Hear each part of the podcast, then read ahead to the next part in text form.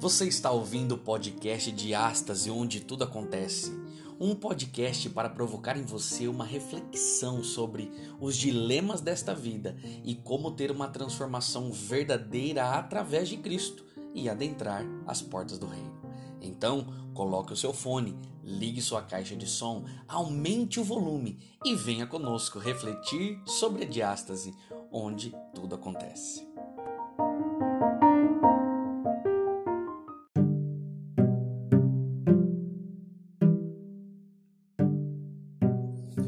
Olá, meus amigos, mais uma vez seja bem-vindo ao podcast de Astas, onde tudo acontece. É, nós estamos já vivendo dias aí, vários dias de isolamento né, social, mas nós percebemos que ah, as regiões, algumas regiões estão tentando voltar ao normal e se você for sair da sua casa, meu amigo, não se esqueça de usar máscara, álcool em gel. Quando chegar em casa, troque de roupa, tome um banho. Mas se você tem que trabalhar, faça suas atividades, você pode ficar em casa, permaneça em casa. Muito bem. Nós estudamos na semana passada Gênesis como fundamento, parte 1, e nós vamos continuar essa, essa ideia nessa semana agora. É, Gênesis como fundamento, parte 2, a criação, ok? É, vamos relembrar um pouquinho da semana passada, né? Nós vimos na semana passada que o Gênesis ele faz parte não só é, da história da humanidade, como também dá o fundamento para nossas crenças, não é? é? mostra que lá no princípio Deus ele fez por intermédio de Jesus todas as coisas. Os dias da criação são dias literais. O sábado foi feito ali por causa do homem, para que ele tivesse um dia de descanso, e Deus descansou, abençoou e santificou esse dia. Nós também vemos que a instituição do casamento ela foi feita ali no Gênesis e hoje a humanidade tenta isolar e minimizar os efeitos que o Gênesis tem com casamentos de diversas formas e aberrações.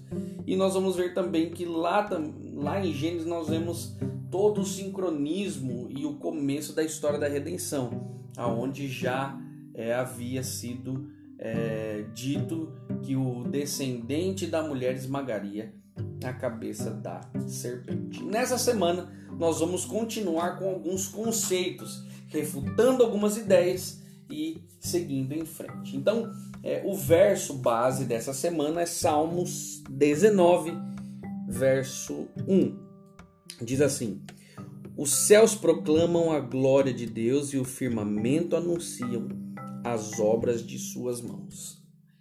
Bom, um verso muito bonito. Agora, muitos pensadores importantes foram inspirados pelas Escrituras a investigar o mundo criado por Deus.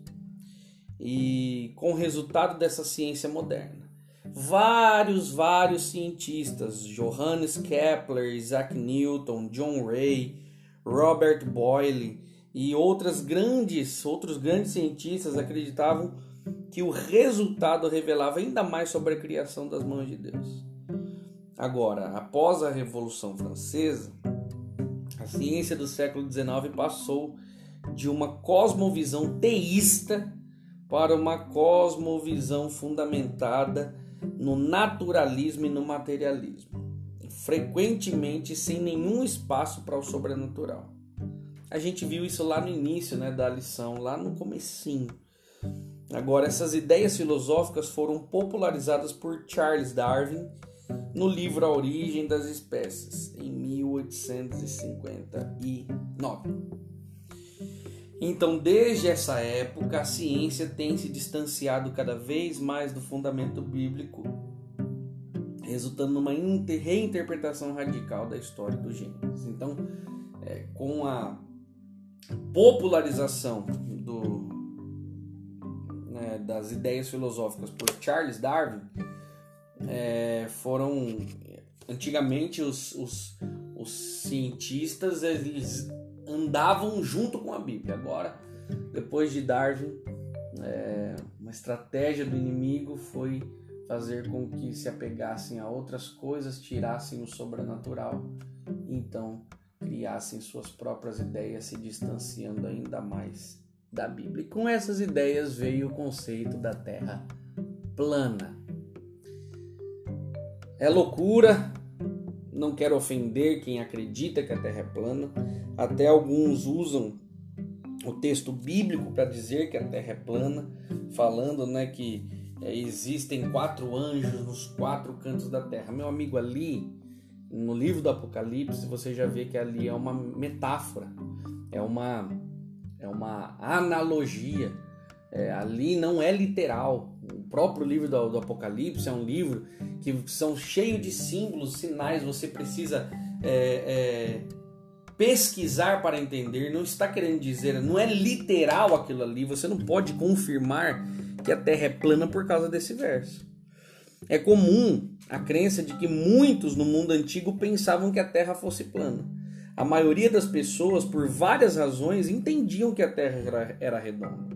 Mesmo assim, ainda hoje, é, alguns alegam que a Bíblia ensina que a Terra era, ela é plana dentro desse verso que eu falei para você. João, o autor do texto né, de Apocalipse 7, 1, 20, verso 7 e verso 8, escreveu uma profecia do fim dos tempos, descrevendo anjos nos quatro cantos do céu, segurando os quatro cantos da terra, conservando seguros os quatro ventos.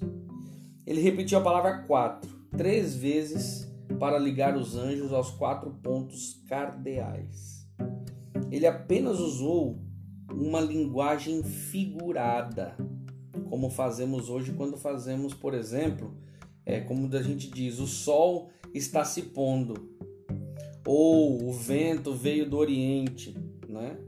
É, insistir em uma interpretação literal dos textos proféticos, quando o contexto indica uma ideia figurativa de norte, sul, leste, oeste, é tirar a passagem do contexto e fazê-las ensinar algo que elas não ensinam. E isso que tem acontecido muitas vezes. Muitas pessoas pegam é, pedaços do texto bíblico para comprovar ideias próprias que, na verdade, criam um pretexto e que é, tentam ensinar o que a Bíblia não quer ensinar. Outra coisa que eu fiquei pensando enquanto estudava essa lição é o seguinte: nós é, precisamos ter contato com a Bíblia mas fazermos as perguntas corretas para que ela nos responda. Agora, nós estamos fazendo perguntas erradas. Nós não sabemos mais perguntar. A gente pergunta coisa boba, por exemplo. Um tempo atrás me perguntaram quem foi que fez o parto de Maria.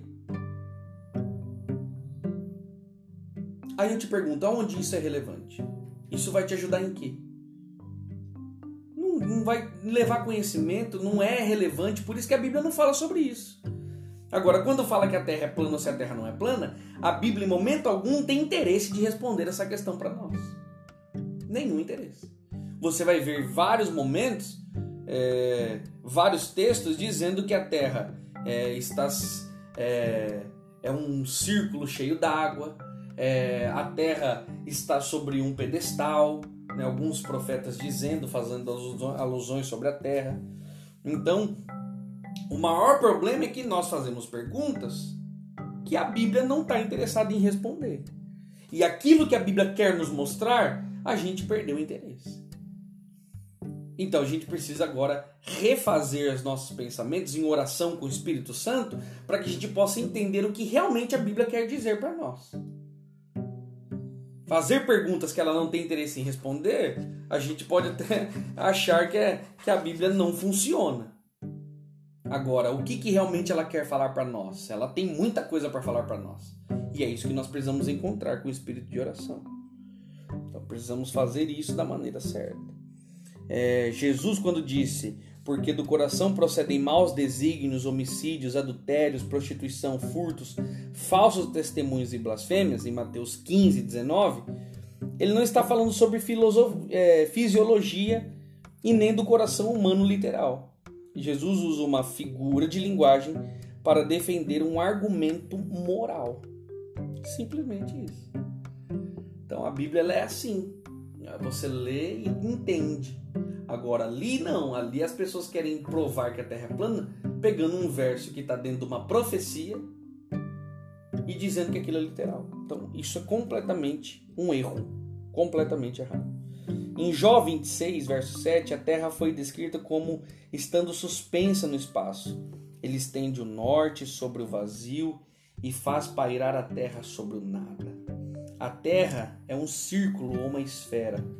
Isaías, Jó 26, verso 10. Isaías 40, 22 declara: Ele é o que está sentado sobre a redondeza da terra, cujos moradores são como gafanhotos, e ele é quem estende os céus como uma cortina. Olha aí, você vê várias alusões que a terra é redonda e não que a terra é plana. Essas são algumas das coisas que vem acontecendo. Outra coisa que vem tentando minimizar a força do Gênesis é a comparação, teologia da comparação, né? É, mostrando literatura antiga e falando não, a ideia que vocês veem na Bíblia, ela foi tirada de textos antigos, de histórias é, da Mesopotâmia, da Babilônia e por aí vai. Mas não é. Por exemplo, aqui tem um trecho da epopeia de Atraazes. Eu vou ler para você, preste atenção. Quando os deuses, em vez de homens, fizeram a obra, suportaram as cargas. A carga dos deuses foi grande demais. A obra foi muito difícil, a dificuldade grande demais. Que a deusa do ventre gere descendência e o homem leve a carga dos seus deuses. Getsue, um deus que tinha inteligência, eles mataram em sua assembleia. Nintu misturou com barro, com sua carne e com seu sangue. Essa aqui é a epopeia. Uma história mesopotâmica. E aí muitas pessoas vão dizer que essa história tem tudo a ver com a criação. Agora, embora existam semelhanças entre as histórias, porque ali fala que misturou com barro, é uma, é uma similaridade, com certeza. As diferenças são muito mais definidas. Por exemplo, em Atrases, o homem trabalha para os deuses para que estes descansem. Em Gênesis, Deus cria a terra e tudo que há nela há para os seres humanos, o ápice da criação, e descansa com eles. Em Gênesis, o ser humano é colocado no jardim e convidado à comunhão com Deus e, a cuidado, e, a, e ao cuidado da criação. Um conceito ausente aí em Atraazes. Segundo ponto. Em Atraazes, um deus menor foi morto e seu sangue foi misturado com argila para formar sete machos e sete fêmeas. Em Gênesis, o primeiramente Adão foi formado de maneira íntima por Deus, que lhe deu o fôlego da vida, e a mulher foi feita posteriormente para ser auxiliadora. Deus não criou Adão e Eva a partir do sangue de um Deus morto. Não tem nada a ver. Você percebe? Pode. É, agora, o que, que nós entendemos é que essas teologias podem ter pego detalhes da nossa. da, da, da história do mundo de verdade. Mas não que nós copiamos nada. Nós eu tenho certeza que ninguém tinha esse interesse de pegar essas histórias malucas da teologia comparada. Terceiro ponto. Não há sinal de conflito nem de violência no relato do Gênesis, como encontramos na história aqui do Atraas. Então, o relato bíblico, meus amigos, ele é sublime ao descrever o onipotente que concede à humanidade propósito digno em um mundo perfeito. Essa diferença faz com que os estudiosos concluíssem que esses relatos são diferentes. Então, a teologia da comparação, ela não, não funciona muito bem, não.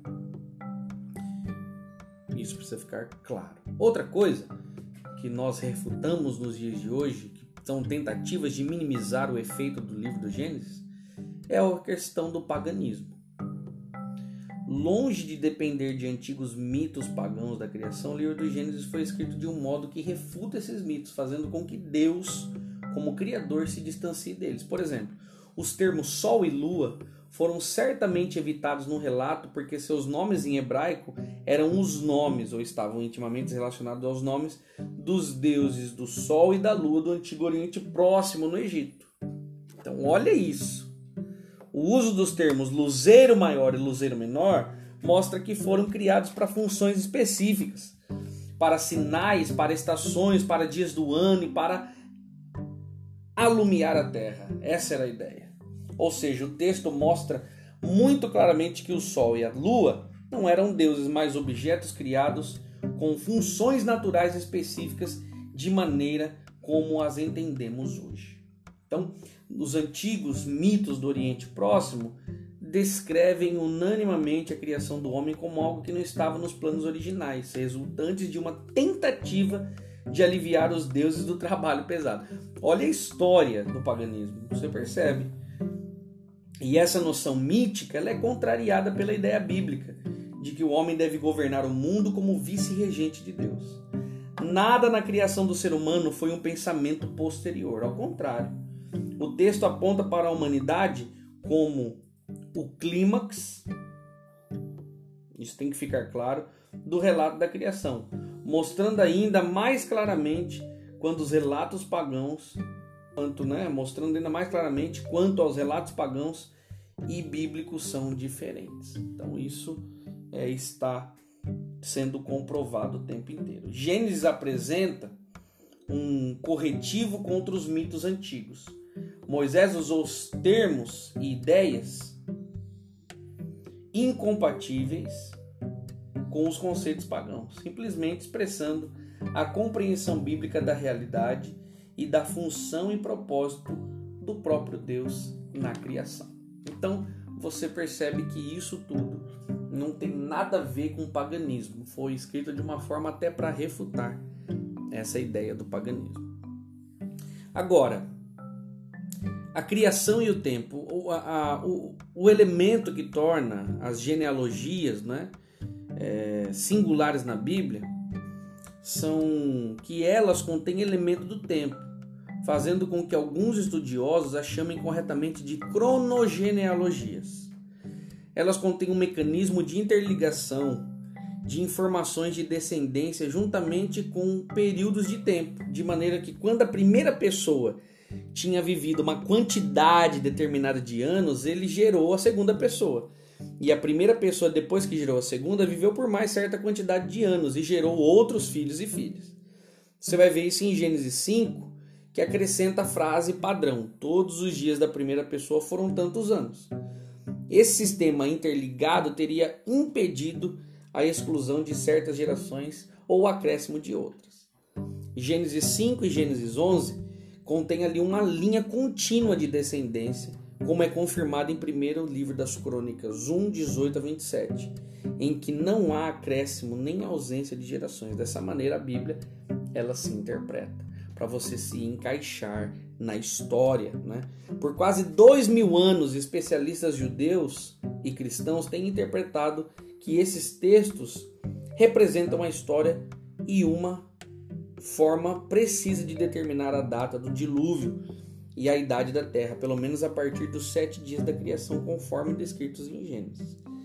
Nas últimas décadas, tem, décadas né, tem havido tentativas de reinterpretar Gênesis para acomodar períodos mais longos, o que é sugerido na maneira em que alguns dados arqueológicos e históricos são interpretados por seres humanos falíveis. Apesar disso, podemos comprovar a confiabilidade do registro bíblico.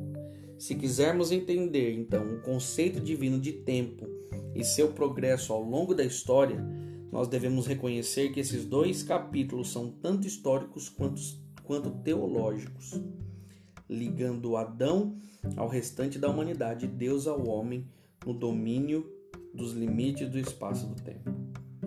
Gênesis então apresenta a estrutura do tempo e a cadeia humana que liga o povo de Deus ao homem que ele criou como clímax do evento da criação em seis dias deste planeta.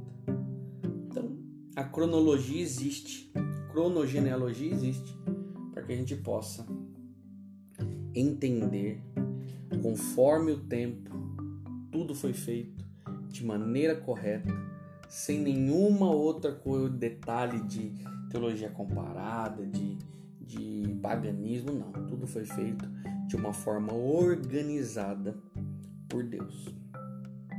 Agora, dentro dos escritores bíblicos, você vai ver que vários deles repetiram Gênesis, por exemplo, Mateus, Marcos, Lucas, João, Atos, Romanos, Coríntios, Efésios, Timóteo, Tiago, Pedro, Judas e Apocalipse, todos esses fazem relatos da criação.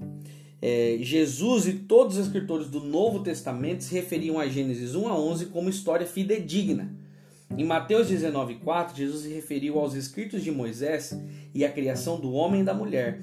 Paulo usou repetidamente o relato da criação para fundamentar os argumentos teológicos que ele defendeu em suas epístolas. Ele declarou aos sábios de Atenas: O Deus que fez o mundo e tudo que nele existe, sendo ele Senhor do céu e da terra, não habita em santuários feitos por mãos humanas. Assim, nós entendemos que os escritores do Novo Testamento desenvolveram sua mensagem, suas mensagens, como base na natureza fundamental do Gênesis para mostrar ao leitor moderno a importância dos seus eventos literais. Romanos capítulo 5, por exemplo, Paulo fez uma ligação direta de Adão entre Adão e Jesus. Ele faz essa ligação por mais de seis vezes. Por quê? Porque ele admitiu a existência literal de um Adão histórico, um conceito que se torna fatalmente comprometida quando o modelo evolutivo das origens substitui a literatura literal dos textos.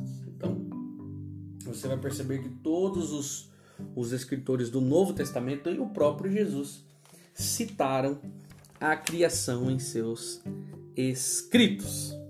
Então Ellen White ela vai dizer assim: a Bíblia é a mais vasta e mais instrutiva história que os homens possuem. Ela veio pura da fonte da verdade eterna e a mão divina preservou sua pureza através dos séculos. Somente aí podemos encontrar a história da humanidade, não contaminada pelo preconceito ou orgulho humano. Ela continua dizendo: Foi-me mostrado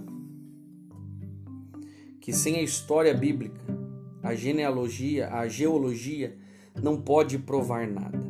As relíquias encontradas na terra de fato evidenciam um estado de coisas que diferem em muitos aspectos do presente, mas o tempo de sua existência e por quanto tempo essas coisas estiverem na terra só devem ser entendidas pela história bíblica. Pode ser inocente conjecturar, além da história bíblica, se nossas suposições não contradizem os fatos encontrados nas Sagradas Escrituras. Mas quando os homens deixam a palavra de Deus em relação à história da criação e buscam explicar as obras criadas de Deus com base em princípios naturais, estão em um oceano ilimitado de incertezas.